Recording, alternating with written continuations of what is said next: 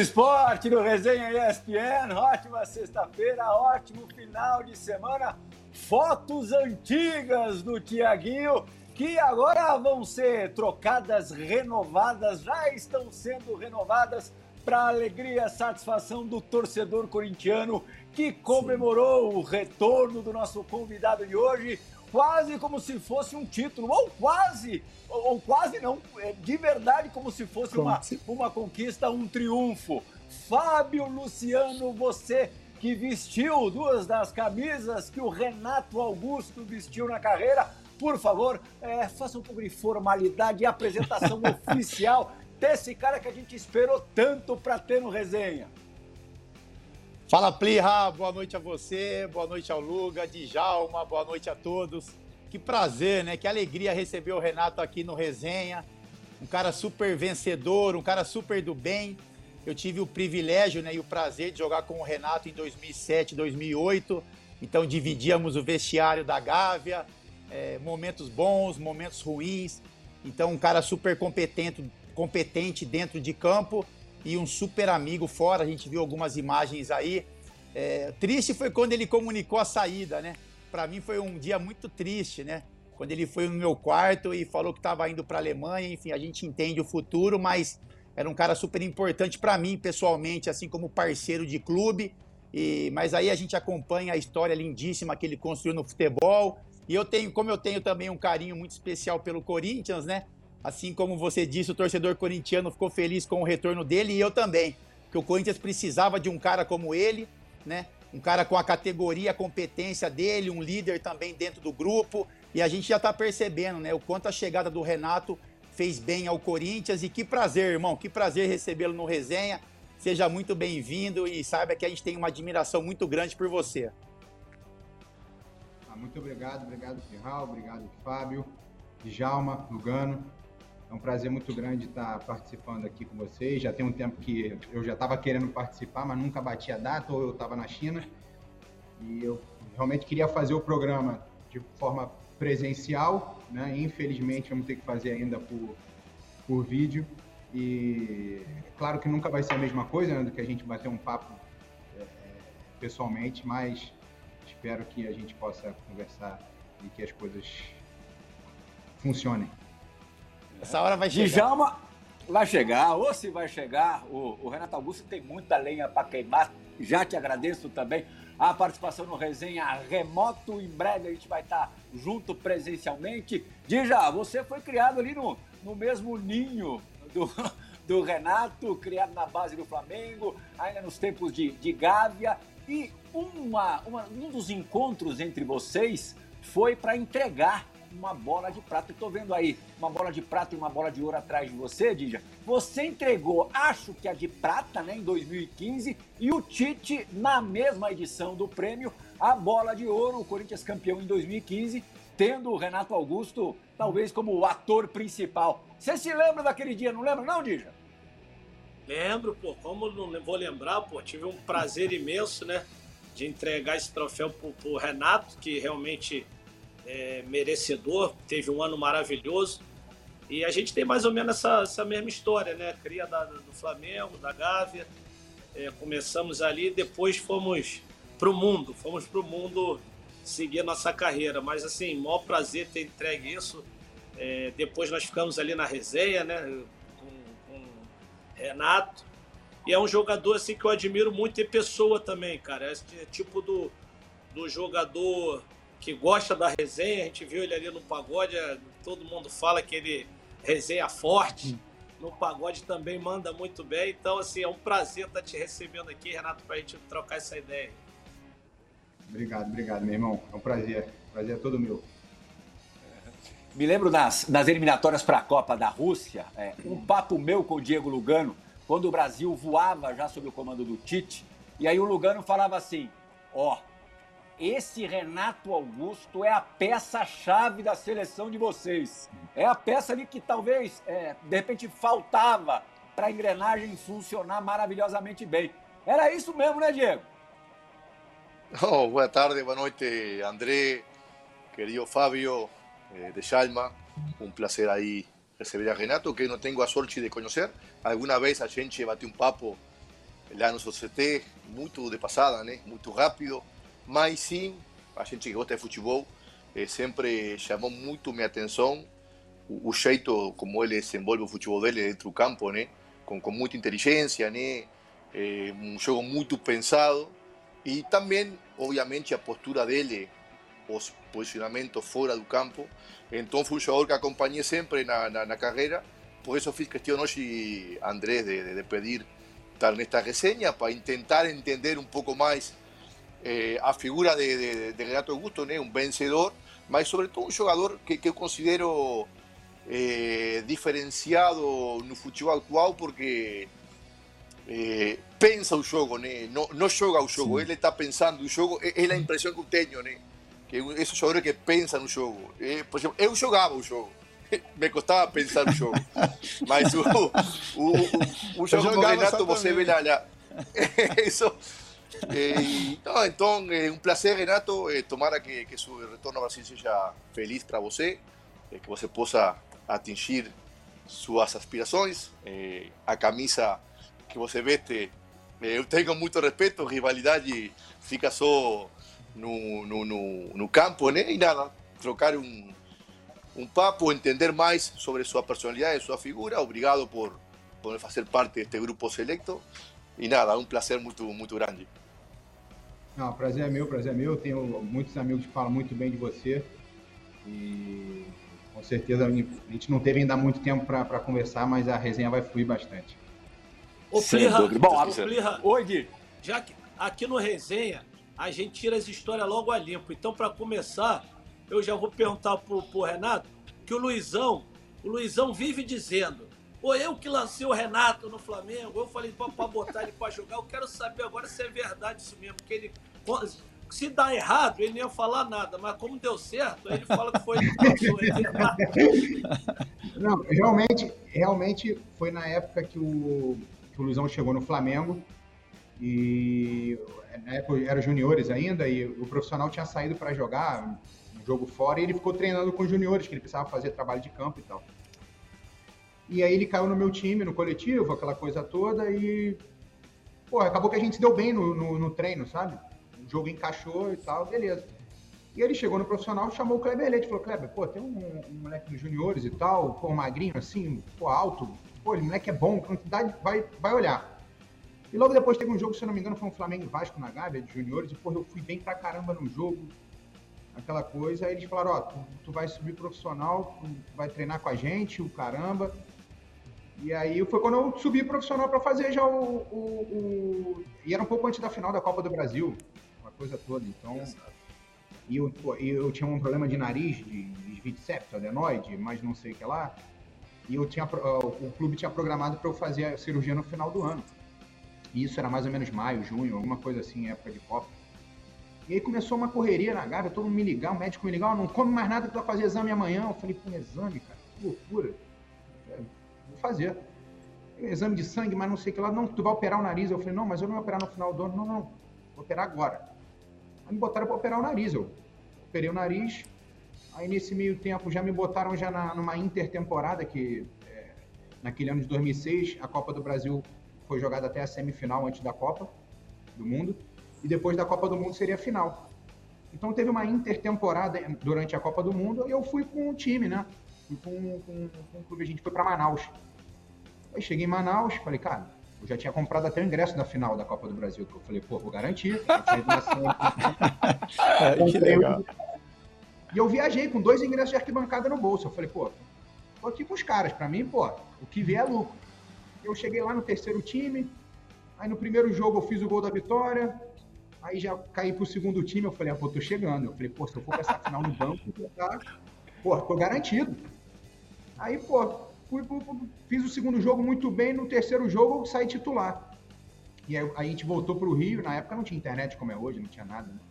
Então ninguém sabia quem eu era. Então eu, fui, eu ia para os jogos, pô, ia jogar, né? Pô, quem é? Renato Augusto. É a mínima ideia. E na época era número fixo, o Luizão era 111, que era é, 111 anos do, do, de aniversário do, do Flamengo. Eu jogava com a 36. E aí, pô, fizemos dois jogos pelo Campeonato Brasileiro, depois tinha a final da Copa do Brasil. E tava todo mundo falando, pô, o moleque é muito novo, pô, vai jogar já direto uma final, 18 anos de idade. não pode botar ele, vai queimar o time do Vasco, que era meio que um favorito pro, pro, pro, pro título e tal. Aí, pô, na, no dia do jogo, eu fui, eu acho que fui no quarto do Jonatas cortar o cabelo, alguma coisa assim. Quando eu voltei, era eu e Toró no quarto, o Toró falou, Renato, o Kleber Leite ligou aí. Eu falei, hum, já sei, vou tirar. Aí, pô, peguei o telefone, liguei pro Kleber falei, oi, Kleber. Ele, ó, não, tô te ligando para você ficar tranquilo, que a gente vai voltar com a numeração antiga e você vai jogar com a 10. Aí, pô, já, aí, aí, aí, o corpo já começa a tremer, eu comecei a suar e falou, ó, mas ó, não conta pra ninguém. Falei, cara, como eu não vou contar isso pra ninguém, cara? Não existe isso. eu, pô, eu comecei a tremer, desliguei o telefone, olhei pro Toró, Toró, o que que houve? Eu falei, nada. Saí do quarto, fui lá pra cima no, no Windson, né, que era onde a gente concentrava. Fiquei na piscina olhando pro mar, falei, que isso, cara, vou botar a 10 do Zico, bicho. E agora? cara, e eu tremia, porra, e não, e não contei realmente para ninguém. Eu não contei para ninguém realmente. Então, quando chegou na hora do, do, do, vestiário, só eu sabia que a gente ia voltar com a numeração antiga. Então, cara, a gente entrou no vestiário, tava lá, porra, R. Augusto, 10. Eu falei, meu Deus do céu, onde eu vim parar? Aí foi quando tudo começou, mas realmente o, o Luizão foi o cara que, que, iniciou esse processo todo quando ele veio treinar nos juniores e, e, e indicou pro, pro, pro Kleber, né? Que loucura! Quer dizer, é, o jogo que você imaginou que fosse assistir na arquibancada, é, você participou, é, teve um, um, papel importante e foi campeão em cima do rival, com a camisa 10 do Zico, só isso. Exatamente, onde foi onde tudo começou, onde.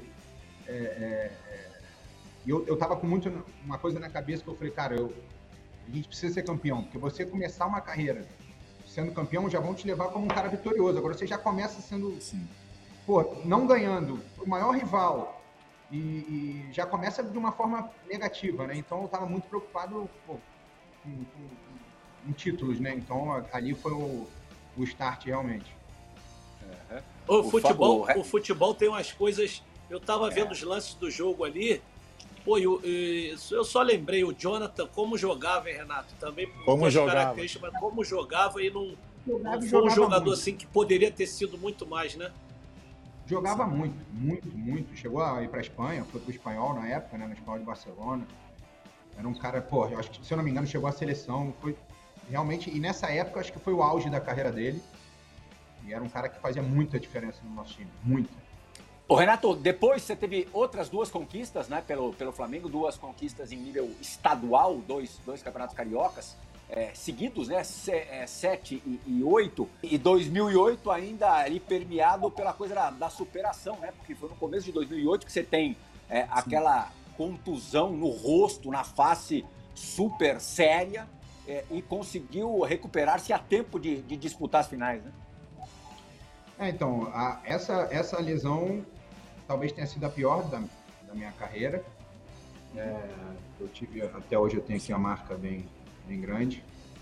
É, eu tive uma fratura aqui em três partes do osso, o osso foi parar atrás do olho, por pouco não fiquei cego, então aconteceu uma coisa, foi muito grande o, processo de, de, de, de, reabilitação, né? Então, após a cirurgia, eu tive que fazer a cirurgia por dentro e por fora. Então, depois minha boca ficou torta, então eu perdi a sensibilidade desse lado, aí com o tempo as coisas foram, foram voltando, mas muito tempo de fisioterapia.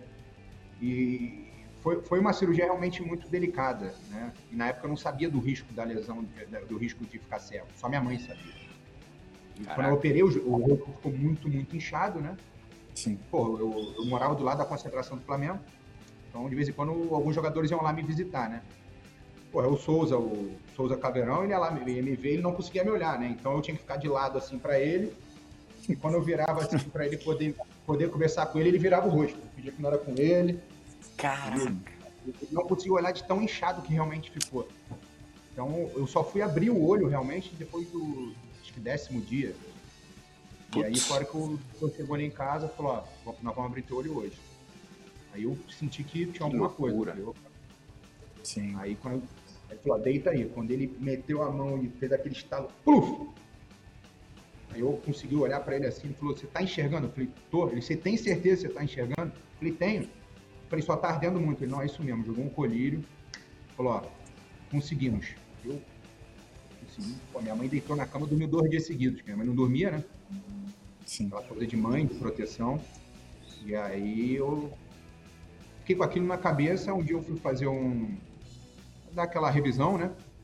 De pós-cirurgia, e ele, aí ele me contou a história toda. Ele falou: olha, é, você poderia ter ficado cego. Ele me mostrou onde é que o osso entrou, onde é que foi parar. Que normalmente, né, uma cirurgia, quando você machuca uma malária, igual eu machuquei desse lado aqui na época no Corinthians, é, você só puxa de volta o osso. O osso só é como se fosse um palito de, de colélio, amassa e você bota de volta. Nesse caso, quebrou em três partes. Eu tenho uns pulos aqui. Né? Então, foi uma cirurgia muito maior do que realmente as pessoas de fora imaginam, sabe? É curioso, melhor dizendo, que muita gente imaginou que o Renato fosse passar por esse drama de lesões a carreira inteira. Mas houve um momento, Sim. né, Renato, que isso, é, felizmente, graças a Deus, estagnou completamente, né? Acho que depois ali do primeiro ano de Corinthians, Leverkusen ali, a Alemanha ainda foi difícil. O primeiro ano de Corinthians ainda um pouco difícil, mas depois zerou, né? Você, é, o, o teu histórico médico é muito mais do princípio de carreira do que do meio para agora, né? É, eu acho que, primeiro, eu, eu agradeço muito a parte médica, né? Acho que a evolução que teve da fisioterapia, da medicina, enfim. É, mas principalmente ao Bruno Maziotti, que foi um cara extremamente importante na minha carreira. É, chegou um momento aqui, se eu não me engano, foi 2013, 13, e aí eu chamei ele no canto e falei, Bruno, acho que, cara, não vai dar, não tô aguentando de dor, acho melhor a gente já programar aí para me faz jogar mais só mais alguns anos, eu vou embora para que o Corinthians possa recuperar o que gastou, e eu vou para um mercado alternativo para buscar um pouco mais e parar. Ele falou, não, não, não. Parar o quê? Tá maluco? Tu vai voltar para a seleção. Eu, falei, eu comecei a rir, eu falei, pô, Bruno, tá ficando maluco, cara. Seleção, tô sem caminhar, pô. Ele falou, fica tranquilo, a gente vai fazer tudo do zero. E aí começamos todo o trabalho do, zero, de, de, laboratório, e aí haja paciência. Aí tem dia que você fala, ah, não vai dar certo, aí você quer chutar o balde, ao mesmo tempo você sabe que você tem que seguir. E aí começamos tudo de novo, as coisas foram acontecendo, foram acontecendo. Eu já terminei 2014, foi um, um, bom ano, terminei muito bem. E 2015 foi o meu melhor ano. Né? E foi dali que eu voltei à seleção e tudo. E, e, e fomos até uma Copa do Mundo. Então, é um cara que eu, eu, agradeço muito, não só ele, mas os outros fisioterapeutas aqui que trabalharam comigo durante a minha vida, o próprio Caimelo, o Dudu, o Thiago, que hoje também trabalha comigo. Então, eu agradeço muito também a eles. E eu, eu soube entender o meu corpo, o que o meu corpo pedia, e procurei aprender com eles. Então, muitas das vezes eu ia lá perguntar, tá, mas por que, que eu tô com dor no joelho e a gente está liberando o tornozelo e o quadril? Eu falo, não, porque o tornozelo e o quadril preso sobrecarregam o joelho e por aí, aí você fala, cara, é mesmo. Então, até no momento quando eu estava sozinho, eu já sabia o que eu ia fazer. Então, eu, eu procurei entender o meu corpo para que eu não pudesse, para que eu pudesse ter uma sequência maior. E depois dali eu consegui realmente ter uma sequência grande, não tive mais lesão, não tive mais nada, mas o trabalho seguiu. Ô, só para fazer, teve... uma, fazer uma claro, observação claro. assim, a gente que pegou o Renato mais cedo, a explosão que esse cara tinha, Play, era impressionante, cara. O poder de a musculatura, né? Não sei se isso tem até a relação também né, por ele ter o início de lesões, mas assim, era impressionante, cara. Essa aceleração dele, porque o Renato, quando eu peguei ele no Flamengo, ele era isso. Ele dominava a bola, é, ele, né, ele tinha um movimento meio um pouco mais cadenciado, mas a hora que ele explodia, que ele puxava essas fibras, era impressionante, cara. Então, até isso, né? Eu não sei, o Renato ele vai poder falar melhor do que eu, lógico, mas é um cara que, com o tempo também e pelas lesões que teve, mudou um pouco o perfil, né? Então, ele tem a força física, mas foi um cara que jogou mais com a bola, né? Que aí, aí teve um controle mais de que, poxa vida, de repente eu não vou ter a mesma explosão, mas eu vou ficar com a bola, eu vou dar valor, né? Quando eu tiver com ela nos meus pés. E aí tem uma evolução, né? Aí a gente vê a evolução do atleta dentro da carreira. E é por isso que eu falo, ele passa pelos momentos complicados, mas isso serve como, como amadurecimento e evolução realmente dentro da profissão. Fábio, você falou exatamente tudo. Foi exatamente isso que aconteceu. Eu comecei a ficar com medo também de arrancar. Exato. Comecei a jogar um pouco mais centralizado, já comecei a querer pô, jogar um pouco mais no meio, né, de, de jogar de frente, de querer pô, ficar enxergando o jogo. E, e, isso me fez ver o jogo de, de um outro lado. né? Antes, principalmente, eu jogava mais à frente, né? Então comecei a jogar um pouco mais centralizado, um pouco mais de volante. E, e eu consegui me adaptar a essa situação. Isso foi bom, no, ao longo da minha carreira, eu consegui fazer praticamente todas as funções. Isso me, me, me, obrigou a ser um cara um pouco mais polivalente, entendeu? Então, eu sempre falo, tudo tem um lado positivo. Nesse começo, é nesse começo citado pelo, pelo Fábio, te comparavam, é, às vezes, ao Rivaldo, você lembra? É, não, eu, eu sempre falava, cara, pelo amor de Deus, não me compara a ninguém. Quando eu subi profissional, eu falo novo Zico. Falei, cara, o Zico não vai nem dormir se falar uma coisa dessa. Pelo amor de Deus, não o Zico. Principalmente ao Zico, eles ficam loucos. E aí depois vieram com o Kaká. Eu falei, não, não é Kaká. Kaká, eu ia falar isso, era muito parecido com o Kaká, muito parecido. Sim, essa, essa pressão do Zico Todo, já passei também, essa é a pior de todas. Essa é a pior de todas. Essa aí é Essa coisa aqui. Essa coisa. Sim. Pô, te acompanha para sempre e talvez te acabe, te destrua. É, acabe. É, Lugano, quando, quando o Renato estava falando do, do fato de, com o tempo, com a maturidade, ele comece, começar, ter começado a, a, a conhecer melhor o, o, corpo, as limitações, enfim, até é, entender um pouquinho de medicina. Você efetivamente viveu no, no Mundial do Brasil em 2014, né? naquele, naquele período, quando o teu joelho ali começou a, a berrar, né? É, ali você conhece, começou a, a, a, ter um autoconhecimento físico imenso, né? Não, isso, isso como falou o Fábio, né? Todo jogador passa por um momento difícil e a resiliência é nossa principal característica. Falo que jogador de futebol tem mil defeitos, mas resiliência e a cultura que o vestiário te dá é algo impagável.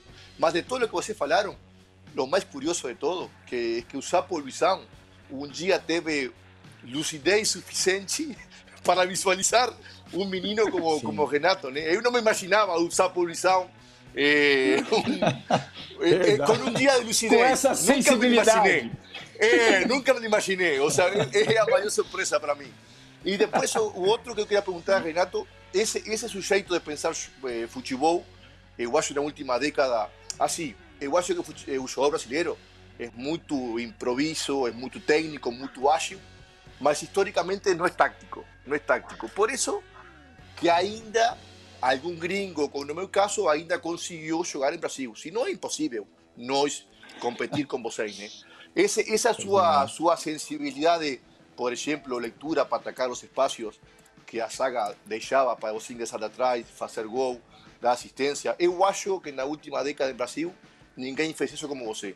E estou lendo aqui muitos gols, muita assistência. Essa forma de ver futebol, de pensar futebol, você trazia já da base? Algum treinador estimulou você? Eu acho que você encaixava muito bem com o estilo de Tite, mas estou vendo que já em Flamengo você tinha essa característica. Eh, enfim, é algo seu, algo que foi aprendendo? Algum treinador foi muito importante para você nesse aspecto? Ou é apenas sua su, su intenção de melhorar dia a dia que foi desarrollando esse instinto? Olha, eu acho que, que todo, acho que todo treinador que eu passei foi importante. Até os que eu não me dava tão bem foram importantes, porque eu acho que quando você constrói a sua carreira é como se você construir uma casa, né? E aí cada um vai botando um pouco de, de tijolo ali para construir essa casa. Uns colocam mais, outros menos, mas cada um vai, vai te dando, vai te ensinando uma coisa. Então, desde o do, do Ney Franco, do Joel até hoje, aqui o Silvinho, todos me ensinam alguma coisa, me ensinam me ensinaram. Né? Então eu procurei aprender um pouco com cada e procurei ver também coisas com jogadores que eu, que eu joguei, entendeu? Então, pô, eu nunca tive uma característica tão boa como a do Paulinho de, de pisar a área com tanta facilidade. Pô, eu olhava, falei, cara, eu tenho que também ter, eu aprender isso. É uma coisa que eu posso aprender. E na Copa do Mundo eu acabei fazendo e fiz o gol numa, numa bola dessa. Sim. E talvez eu nem entraria. Elias, Elias também fazia muito bem. Elias, Elias o, próprio Danilo, Danilão, Danilão entrava Sim. na área, é, vamos falar, mas ele é lento, mas ele entrava na área, a bola dele era o gol. Sim, então, assim, eu procurei enxergar um pouco nos jogadores que eu joguei e, e, aprender um pouco. Então, eu acho que é uma, uma, uma aprendizagem é, constante. Você tem que estar o tempo inteiro evoluindo. E às vezes você acha que você com você é mais experiente, um moleque de 18 anos não vai te ensinar nada e esse moleque vai te ensinar um monte de coisa também. Então, eu procuro pegar um pouco de cada e, e para poder evoluir. Né? Mas realmente o meu jogo encaixava bastante com, com o do Tite. É, dentro de, um, de, um, de, vários problemas que a gente teve, a gente acabou se enca encaixando um time aqui e as coisas evoluíram. Eu acho que talvez tenha sido o meu, meu auge técnico, assim, né? Foi em 2015 onde as coisas aconteceram. Mas a evolução é contínua. O, por falar em tática, o Silvinho disse recentemente que cogita utilizá-lo como primeiro volante. O que, que, você acha disso? Olha, eu vou, até 2016. Djalma falou que é furado. até 2016 eu achei que eu nunca conseguiria fazer. E acabou que no meio das Olimpíadas a gente estava jogando no, no 4-3-3 tradicional e o Thiago Maia acabou ficando suspenso. Aí ele quis botar o time mais para frente, o Micali começou a usar 4-2-4 e falou: ficar você e o Wallace. Eu falei: pô, o Wallace então vai ficar de primeiro, né, para eu poder sair. E aí começou o primeiro jogo, o Wallace foi embora e eu falei: rapaz, será que eu vou ter que fazer o primeiro? E aí eu, na Olimpíada eu joguei de primeiro, me senti bem também.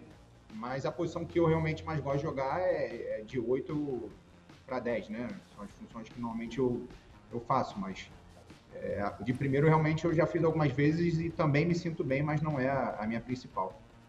Renato, Plirra, uma galera que gosta... Nada Oi, contra, fala, de... O Plirra, nada contra a opinião do Silvinho, não.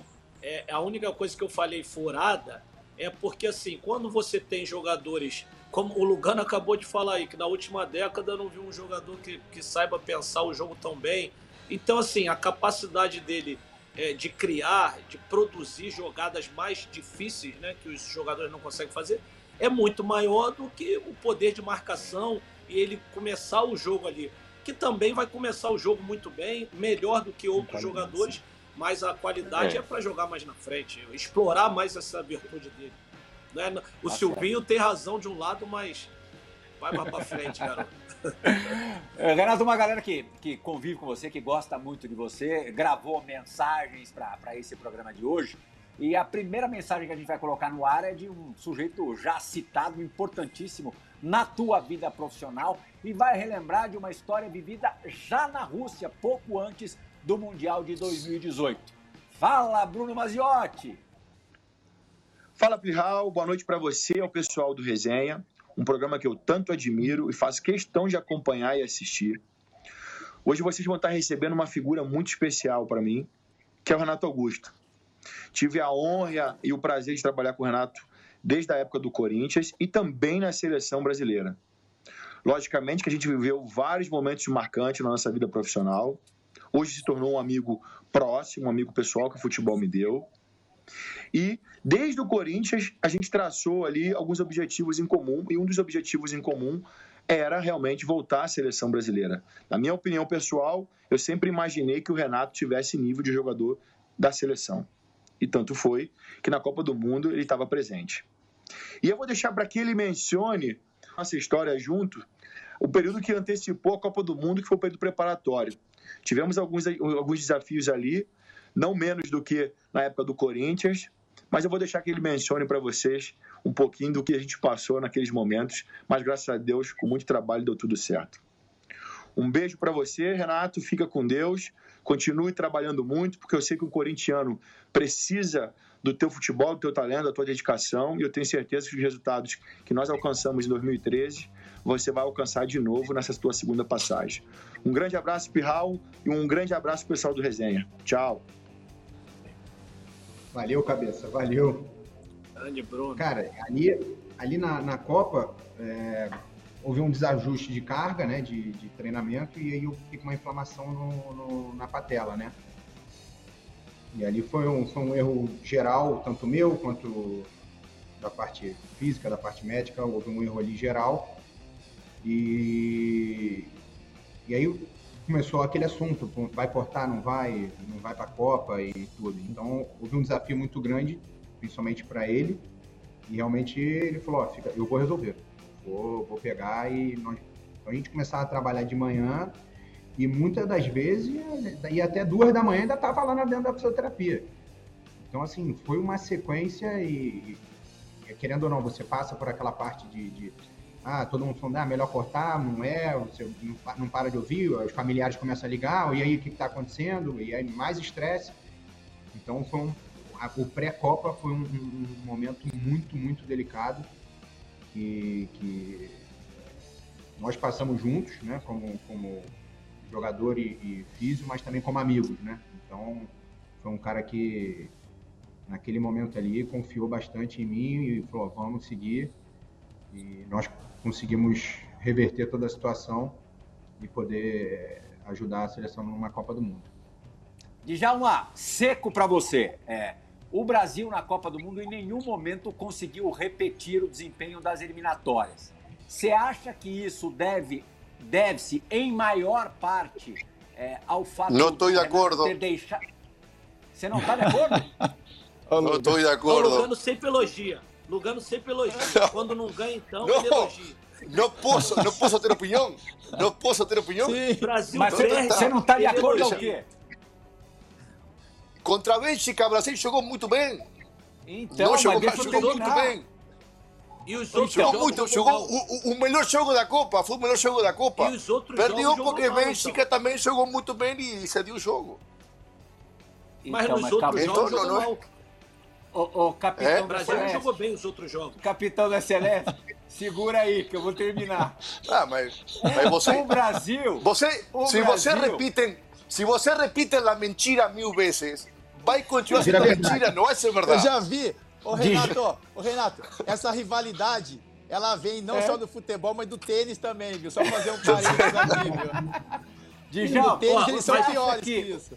Mas nós temos o Renato aí, que participou e ele está isento para falar. Renato não vai Exato, ter mas falar não, sobre isso. Não, o que, eu ia. Não, deixa eu só perguntar antes para o Djalma. O Brasil fez Sim. quatro jogos antes da Bélgica. É, não convenceu no mesmo nível da eliminatória nenhum. É, em nenhum minuto. É, o Renato era titular nos melhores momentos da eliminatória. E por questões físicas também, acabou não sendo na Copa. Você acha que uma coisa tem relação com a outra, Djalma? Claro que tem, Plerral. O Lugano está completamente equivocado. Claro que tem. Principal... Não, não, agora, agora falando sério. Principalmente sério? é o seguinte: agora é, é, é papo é. concreto. É. E o Renato está aí para. Pra... O meio de campo da seleção brasileira ficou um meio de campo engessado. O jogador, eh, como ele falou, o Paulinho tinha penetração. Mas o Paulinho não é um jogador de bom toque de bola, de participar ali no jogo de meio de campo ele quer, às uhum. vezes, pouco a bola. Ele não gosta muito de participar com a bola. Ele infiltra mais. Tínhamos um, um volante, beleza, que é ali que fica na contenção. Coutinho jogava mais lá pelo lado esquerdo, mais na frente. Mas para organizar esse time, não tinha ninguém. Organizar. Peraí, vem aqui, dá uma cadenciada. Sim. Isso não teve. O Brasil perdeu. E aí é, é, ficou muito na dependência de um Neymar que não estava 100%. E uhum. aí complicou um pouco. Antes não. Antes o jogo do time fluía. E o Neymar ia junto, lógico, que é o, é o melhor jogador, é o destaque. Então ele estava é, sem tanta obrigação, só para jogar o futebol dele. Ali não. Aí ele ficou, perdeu. O Brasil ficou engessado, Concordo. sem criatividade. Não conseguia criar. E eu não estou nem falando do jogo da Bélgica, não. Em todos os jogos o Brasil não conseguiu esse rendimento. E a figura do Renato foi realmente é, um fator determinante, porque o, o Renato tinha esse equilíbrio, dava esse equilíbrio no meio de campo, acelerar o jogo. Vamos acelerar. A hora, é agora é a hora de segurar. Ele consegue isso. E os outros jogadores com é, de muita qualidade, mas de características diferentes. Eu acho que foi Sim. fundamental é, é, a queda de rendimento da seleção brasileira, a ausência do Renato.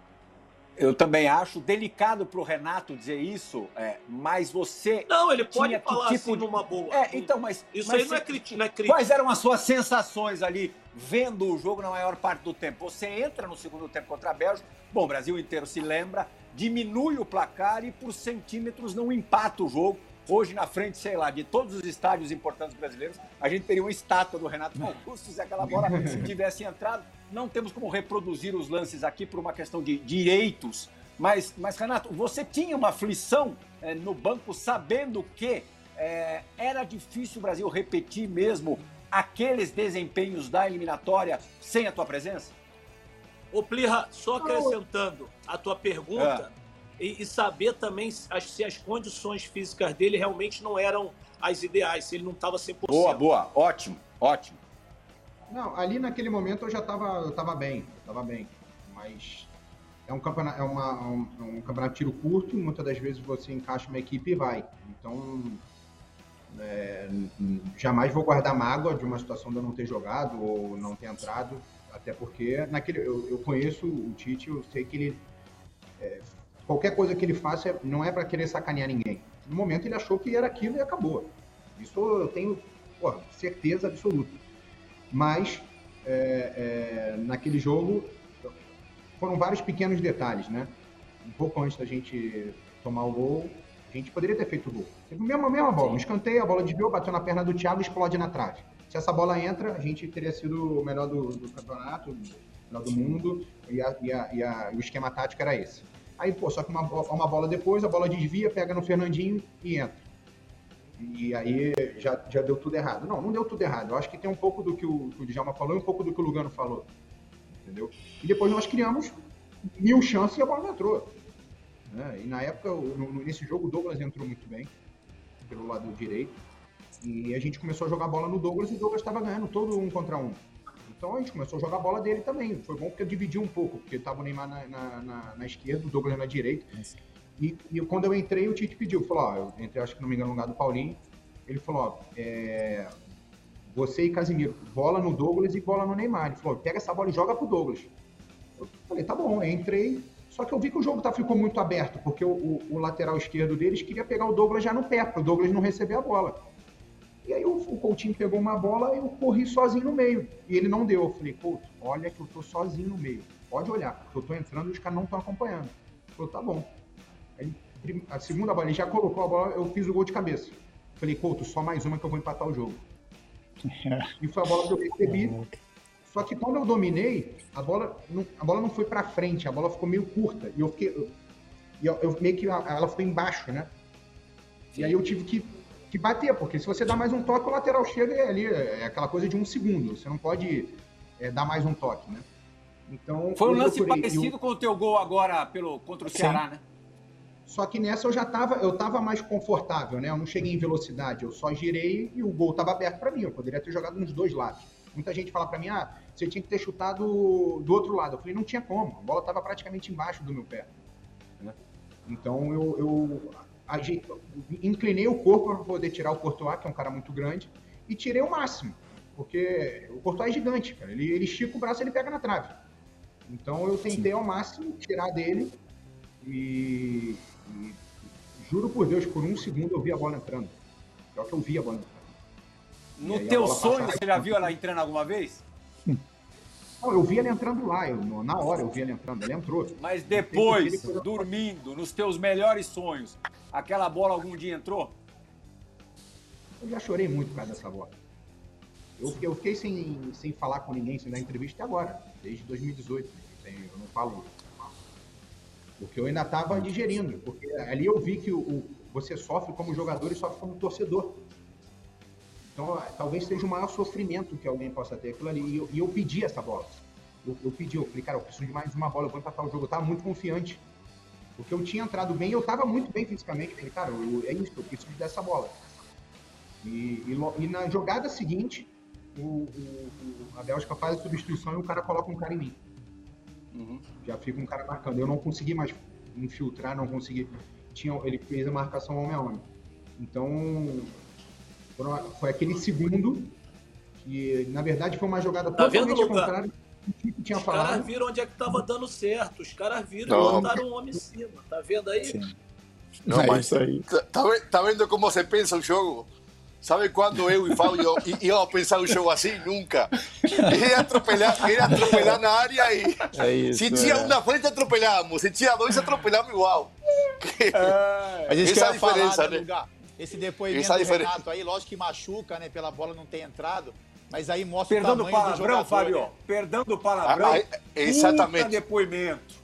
É, aí Sim. mostra o tamanho Sim. do jogador, exatamente. É só para é. falar assim o tamanho hoje, do jogador. Hoje, hoje, hoje em Brasil, Exato. todo treinador, é. todo treinador diminuem o jogador e todo Sim, treinador, é. quando o time ganha, é, é, o treinador, quando o jogador faz um bom lance, é o treinador, eh, e quem resolve, quem resolve, resolveu toda a vida e vai continuar resolvendo é o jogador, não tem jeito. Sim. A, a melhor escolha é o treinador não, e a leitura, jogadores né, com esse pensamento. Você falou também do o que você falou do Renato, a leitura, né? Porque ele entra em um jogo gigantesco que muitos jogadores podem se esconder um pouco do jogo, do tamanho. Aí ele, o treinador, né? O lógico, com a leitura dele pede uma situação, porque o treinador olhava para aquela situação com o Douglas, e aí ele tem a leitura para entender o mecanismo de jogo, de marcação e entender que tem um espaço ali em um outro movimento, né? Então, assim, a bola não entrou. Esse é o poder do futebol, né? Quando a bola entra, você, o, você, o seu time é o melhor do mundo. Quando ela não entra, muitas vezes é. você é crucificado por isso. Mas esse depoimento do Renato, ele é, ele é fantástico, porque ele, lógico, ele exime todo mundo, responsabilidade, porque foi um jogo gigantesco, mas a gente entende o tamanho do jogador em específico, né? A vontade Exatamente. de chamar a responsabilidade, de entender os movimentos do jogo, e, pô, Renato, assim, não, não é porque você está aqui, você sabe da admiração que eu tenho por você, não precisa falar, cara, mas a gente escutando você falar dessa forma, cara, você pode ter certeza que a minha admiração de todos nós, do Lugano, do Djalma, a gente aumenta, a, aumenta, a admiração aumenta por você, obrigado, com certeza. Obrigado. Ô, Lugano, por isso que quando ele falou que cada treinador tem né, uma, uma parcelazinha na, na casa dele, eu, eu fiquei quieto, respeitei. Eu falei, pô, se dependesse dos meus, eu não tinha nem casa. Os treinadores. Bom, vamos, vamos chamar aqui Mas é o jogador mesmo, o jogador, o jogador. Ah, Ainda mais jogadores o especiais, pode como falar todos vocês for. foram. O treinador pode falar o que for, mas quando você. Um jogador, claro, de qualidade, de, de percepção de jogo. É, você, o treinador pode falar para fazer uma coisa, se você sentir no momento que, que tem que fazer outra, você vai fazer, porque quem está jogando é você. Com certeza. Quem tem que tomar as decisões então, é, então, é o atleta. O, o, maior mérito do treinador é eh, perceber e colocar jogadores que tenham pensamento dentro do campo independente. Claro. Esse é o mérito do treinador. Exatamente. Essa sensibilidade. Não fazer um jogador se comportar como robot. Isso é, é esporte americano, sei lá o que. Mas não é futebol. Plenamente de acordo. Bom, ele tem cadeira cativa no Resenha ESPN. Sempre que eu pergunto para amigos dos nossos convidados, vem cá, é, quem que esse nosso convidado gostaria de ouvir no programa de hoje? O nome dele sempre aparece na lista. É incrível, independentemente do clube em que esse convidado jogue. Fala, Fábio Santos! Nossa, o cabeça. Fala, Plihal, Renato, todos os participantes. É, olha eu aí de novo, daqui a pouco o pessoal vai, vai enjoar da minha cara de tantas participações que eu venho tendo no resenha, né? É, mas sempre um, um, grande prazer participar com vocês e sempre que precisar, você sabe que pode contar comigo. Pô, Renato, eu, eu na verdade eu gostaria de pedir outras histórias pro Renato, né? Mas eu sei que ele vai ficar com vergonha e não vai contar. Mas aí conta pro pessoal então, Renato, aquela, aquela pipocada pro, pro Cássio, é, que eu tava contando a piada, aí você termina a história para eles. E, e a piada do português também, do meu pai, que essa você gosta bastante. Valeu, bom programa, rapaziada. Grande abraço, tchau, tchau. Oh. A, a, a, cabeça, a cabeça de Fábio vai aumentando cada dia mais. Fica mais velho, mais cabeçudo.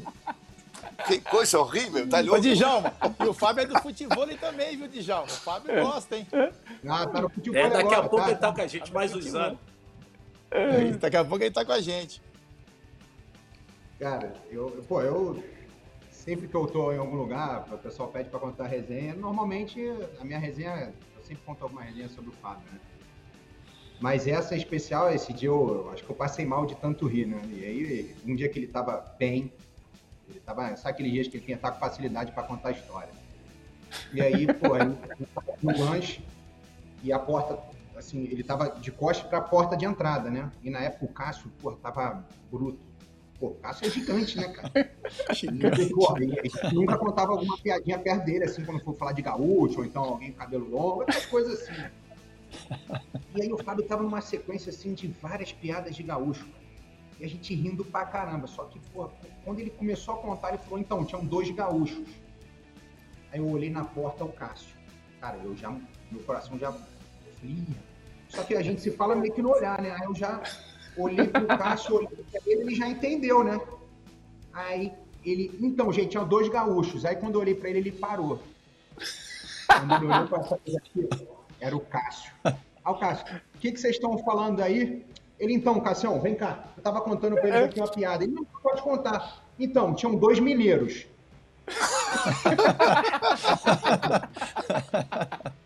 Aí eu levantei eu me joguei do mineiro, joguei a cadeira.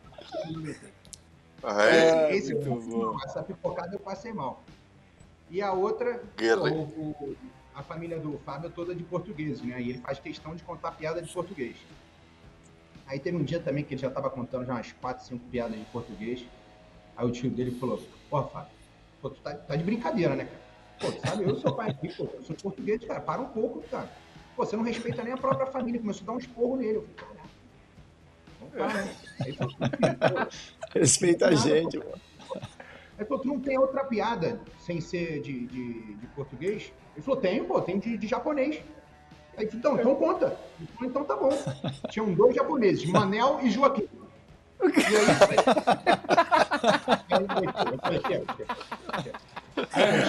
ah, muito bom. Boa, cara. Puxa, pena que esse programa passa tão depressa. Única parada no Resenha ESPN. Agora a gente volta já já com o Renato Augusto, dos grandes jogadores do futebol brasileiro. Que legal, de volta aqui pra gente ver atuar bem de pertinho. Resenha ESPN volta já.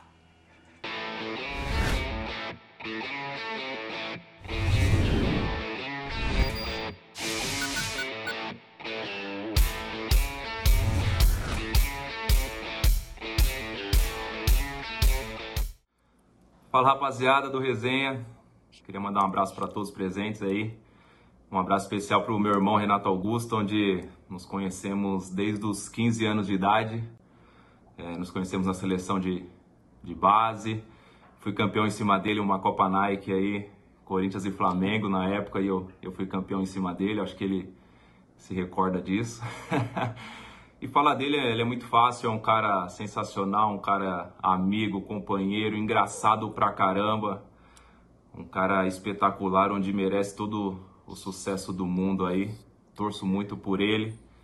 É, Cara, eu tava tentando lembrar alguma coisa aqui, em especial, não, não me recordo muito bem, mas além de, de ser um grande jogador, um craque com, com a bola no pé, tem que ver esse cara cantando. Ele é um absurdo, é um absurdo. Ele, a gente está no churrasco, não precisa contratar banda, não precisa contratar grupo de pagode, porque o cantor vai ser ele. Eu tenho, a gente tem certeza disso. Um cara que assume o, o vocal aí, manda ver na, no samba aí, no pagode que ele, que ele tanto ama.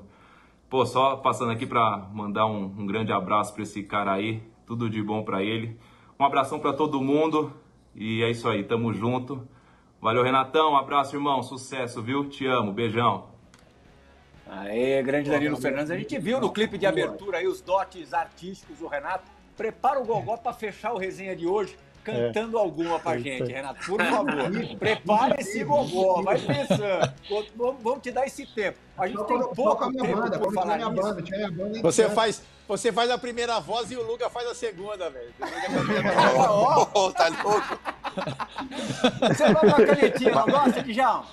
Djalma gosta de uma canetinha, não gosta? Uma canetinha? Porra. Porra faz parte, né? Só se o Renato Augusto abriu já há bastante tempo uma fábrica de canetinhas. E a perspectiva no campo que você, Djalma, tanto gosta tem a ver com isso. Roda a vinheta, João Gonzalez.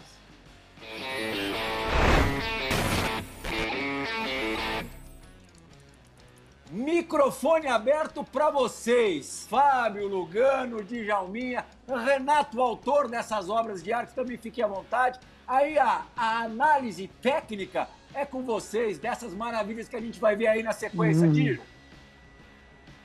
O Plir é simples, tem jogada como aquela ali, é melhor que o gol. É melhor que o gol.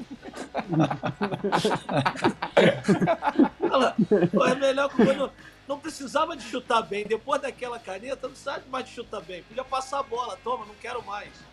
Olha o que tem de caneta na China, Diego Lugano. Olha o que o hum. homem deu de caneta lá em Pequim. Não, não, e todas as canetas para sair eh, vertical hacia frente, né? canetas objetivas. Impressionante.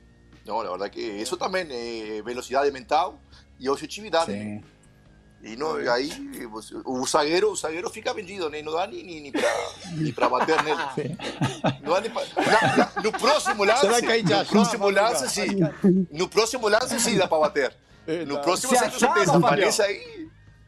Ah, Plirra.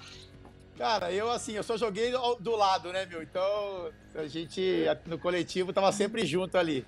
Mas é, como o Luga falou, né, meu? É velocidade de raciocínio, é entender a movimentação do defensor, cara. Tem caneta ali, meu, que é complicado pro, pro marcador, assim. O cara, o cara percebe e já tomou, meu. Aí não adianta. Aí, que já nem o Luga falou, é só na próxima. É a próxima. Entendeu? Mas é isso aí, é a técnica, né? Você, você concorda lá, com o Djalma? lá na China, lá na China, ele pegou a medida certa, porque ele, ele, ele espera o cara para dar caneta toda hora, as canetas lá na China. É, Olha essa coisa. não, mas, a, mas a, caneta, a caneta ela não é fácil em lugar nenhum, não. Só tô falando que na China Sim. ele tava com a medida certa. Que ele esperava o chinês vir e empurrava. Lá era programado, né, Renato? Cara, eu nunca me programo para um drible, né? Vai na hora, acontece rápido e muitas das vezes é a única opção que você realmente tem. Então é mais é uma saída às vezes, você arriscar e, e acontecer, mas é, eu acho que isso aconteceu mais aqui no, no Corinthians, que eu acabei é, dando alguns dribles assim, as coisas foram acontecendo e a torcida estava gostando bastante. E, e aí rolou esse, esse papo todo de caneta e tal, mas eu, eu encaro como um drible normal, assim, né? Claro, é mais bonito, mas é um drible para você sair da situação ao invés de ficar procurando a caneta, né? Chamado recurso. Oi. Ô, Plirra, a caneta, a caneta é o único drible que os dois jogadores, quem faz e quem toma, fala, pensam a mesma coisa, aquele vixe. Ai. Sabe quando você pensa aquele vixe, tomou? E o cara que tomou fala, vixe, tomei. Isso não tem como, Plirra. Quem dá a caneta pode ser o jogo mais importante do mundo. Quando o cara empurra na caneta, ele vai ter esse pensamento as canetas que ele deu lá na China, ele, ele, ele tava. Ele, ele tá sendo modesto para falar que foi objetivo. Mas ele adiantava a bola de Miguel. Sabe aquela que tu adianta a bola de Miguel, mas vou perder? É, adiantou, vou perder a bola. O cara, pô, vou chegar com tudo empurrava. Ali ele adiantava de propósito. A gente tem dois minutos de programa. Diego Lugano ainda, ainda quer perguntar uma coisa pro, pro Renato. É, não, tá, tá, tá, muito engraçado tudo e, e, eu vou acabar com uma pergunta séria. Não sei se estou fora de, de ambiente, mas não, tudo bem. bora. É por, por, por, por minha experiência, Renato, assim, você é ídolo em Corinthians, obviamente um time eh, gigante aqui em Brasil. E, e essa segunda passagem de um ídolo por um clube sempre é perigosa. Sempre é perigosa. Eh, ¿Cómo fueron sus pensamientos eh, semanas antes de, de, de, esta volta a Corinthians? ¿Vos tinha esa dúvida? Eu tinha antes de llegar a São Paulo, por ejemplo, porque es así, la cultura argentina, uruguaya, italiana, española es mucho de respetar o ídolo. Sí. En Brasil, en Brasil, as torcidas son mucho más eh, fanáticas, inestáveis, e importa un momento, y esa segunda pasaje en dos ídolos por un clube muitas vezes é, é perigoso, muitas vezes sai mal. Então, não sei se você, nestas últimas semanas antes da Corinthians, você teve essa dúvida, tem ainda esse, essa, esse medo, como você encara isso? Porque é uma realidade que você hoje está vivendo, Sim. né? Perfeitamente, você foi perfeito. Né? É claro que passou isso na minha cabeça, né? Você fica com medo de apagar o que você viveu no clube, né? É, mas, como eu ainda, me, eu ainda me sinto pronto e, ao ponto de poder realmente ajudar. E eu acho que isso foi o principal fator para eu poder pra eu poder aceitar. Talvez se fosse daqui a dois, três anos eu talvez preferia não voltar, né? Porque de repente eu estaria uma possibilidade de manchar um pouco. Apesar de achar o que foi escrito ninguém pode apagar, né? O que está escrito está escrito. É, e vim com o pensamento de fazer uma nova história, entendeu? Então, esse foi até um dos motivos da gente pensar de usar a camisa 8 ou talvez um outro número. De talvez pensar, mas 8 é um número que, que eu gosto, que eu amo, e, e, eu queria escrever uma nova história seguindo essa. Então, por isso também o, o, o número 8. E, e eu sei, eu sei disso aqui no Brasil. Você tem uma responsabilidade a maior agora, isso eu falei quando eu, quando eu cheguei. Além de ter uma responsabilidade maior, é, você chega para continuar uma história que já é linda. Então você tem que seguir aqui. Né? Então, Sim. eu me preparo para isso, me preparo para poder estar tá sempre em alto nível e, e, continuar uma história que, que, eu, que eu comecei a escrever há muito tempo atrás. Tem, tenha certeza que o Corinthians e o corintiano te agradecem muito, cara. Tenha certeza disso. e vai agradecem muito agora, seu retorno. A última imagem desse resenha, o, o Renato falou em história linda, com lances lindíssimos. Um deles na final da Recopa de 2013, sobre o São Paulo, do nosso Diego Lugano, e encobrindo o amigo do Lugano, meu amigo Rogério Ceni. Aí na final da Recopa, Corinthians campeão, Corinthians campeão da Libertadores em 2012 contra o São Paulo da Sul-Americana na mesma temporada. O Renato Augusto fazendo gol aí no primeiro jogo no estádio do Morumbi. Renato, se tudo correr bem, a gente volta para o estúdio em meados de outubro. Vamos fazer o seguinte, ó. Eu vou falar com o Eric, vou encher o saco dele, mas já fica aqui Sim. um pré-convite. A mesma galera aqui, a gente vai reunir a mesma galera no final do ano porque tem, ó, tem mais fácil uma hora e meia, duas de resenha. Não, tem, dá pra ficar aqui mais umas quatro horas, pô. ele cantou, filho, ele cantou, meu. O ele nem cantou. Aí, quando for presencial, com instrumento, aí ele canta. Pronto. É isso. Valeu? Vamos, vai, vai, vai, vai, aí. Vai, a gente vai ver, a gente vai ver. Um refrãozinho pra matar, vai. Não, não, não. Aqui não, não tá legal, não. É mesmo? Nadinha? Não. Só quando só tá cansado. Só quando, só quando... Tá só cansado. Treino agora, tá cansado, tá cansado. Uma frase, uma frase do hino do Corinthians. Pra gente colocar na abertura, na, na, na chamada do programa. Campeão dos campeões. Ah, tá certo. Aí, Renato Augusto, campeão dos campeões, convidado no resenha dessa semana, que volta na sexta-feira da semana que vem. Obrigado, senhores. Obrigado pela companhia, fã do esporte. Até já. Valeu, Renato. Valeu, Valeu Renato. Um abraço, irmão. Tá certo. Um abraço. Tá certo, tá certo.